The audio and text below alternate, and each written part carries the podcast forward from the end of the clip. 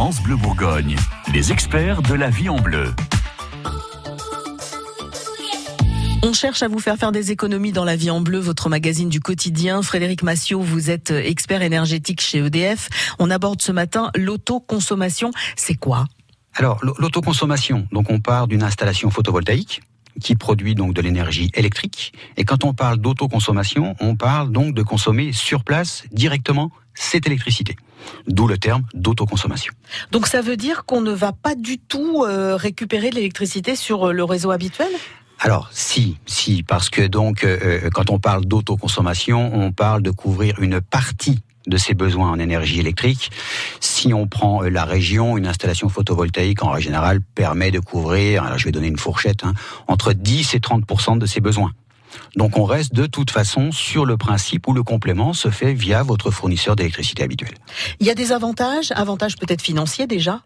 Alors les avantages financiers, il faut savoir que ces installations, en règle générale, les personnes qui l'installent, c'est des personnes qui sont euh, sensibles à l'environnement, qui sont sensibles à ce qu'on appelle l'empreinte carbone puisque là on est sur une production d'électricité qui ne contient absolument pas de CO2, absolument pas de gaz à effet de serre.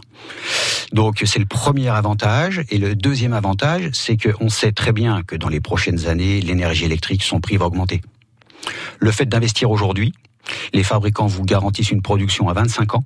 Donc le gros avantage à aujourd'hui, c'est que vous fixez votre prix de l'énergie électrique pour les 25 prochaines années. Vous dites ça va augmenter, ça risque d'être des augmentations importantes ou on est sur des augmentations régulières euh, comme ah, toujours?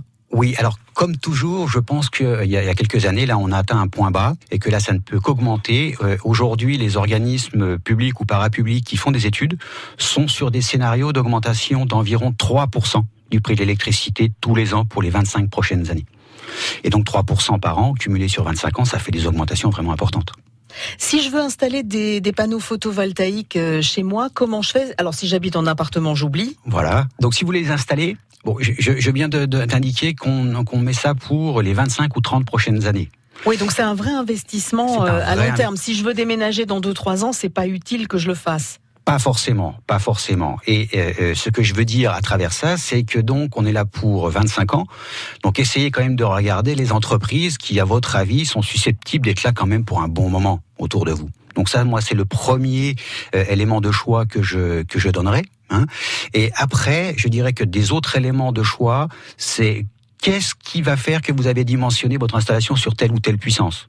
Sous-entendu, essayez d'avoir un conseiller qui puisse se déplacer chez vous pour regarder quels sont vos usages, comment vous consommez votre énergie électrique, et c'est à partir de là que ce conseiller sera capable de vous dire, eh ben chez vous, il va falloir installer un kilo, 2 kilos, 3 kilowatts de puissance. Les entreprises qui font ça uniquement par téléphone, honnêtement, j'y crois pas trop. Voilà. C'est valable dans tous les domaines, ça, en Quasiment. Mais voilà, comme là on parle de 25-30 ans, je pense que c'est encore plus sensible. Les conseils de nos experts, de tous nos experts, sont à retrouver si ça vous intéresse sur FranceBleu.fr. France Bleu Bourgogne.